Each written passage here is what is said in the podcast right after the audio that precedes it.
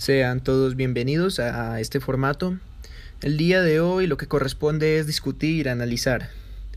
Tenemos tres conocimientos, el físico, el matemático, el metafísico.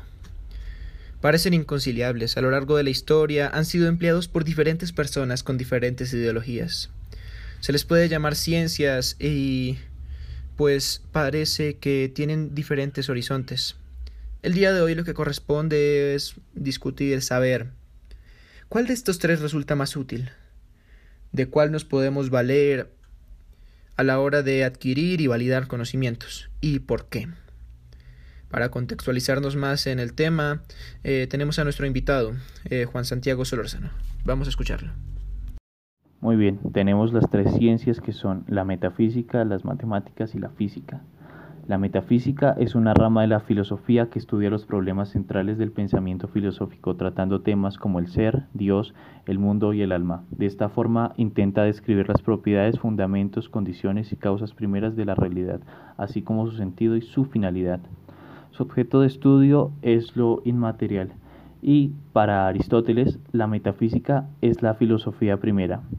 En las matemáticas, bueno, eh, se considera que la filosofía de las matemáticas es una parte de la filosofía de la ciencia, sin embargo el carácter de los objetos matemáticos y la naturaleza de su conocimiento sugieren que la filosofía de las matemáticas es una disciplina filosófica propia. Las matemáticas han sido consideradas en la tradición occidental un modelo de conocimiento.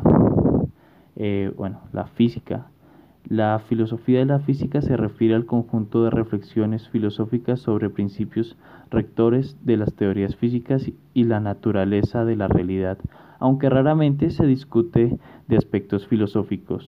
Ahora, en la física, la filosofía de la física se refiere al conjunto de reflexiones filosóficas sobre principios rectores de las teorías físicas y la naturaleza de la realidad, aunque raramente se discute de aspectos filosóficos.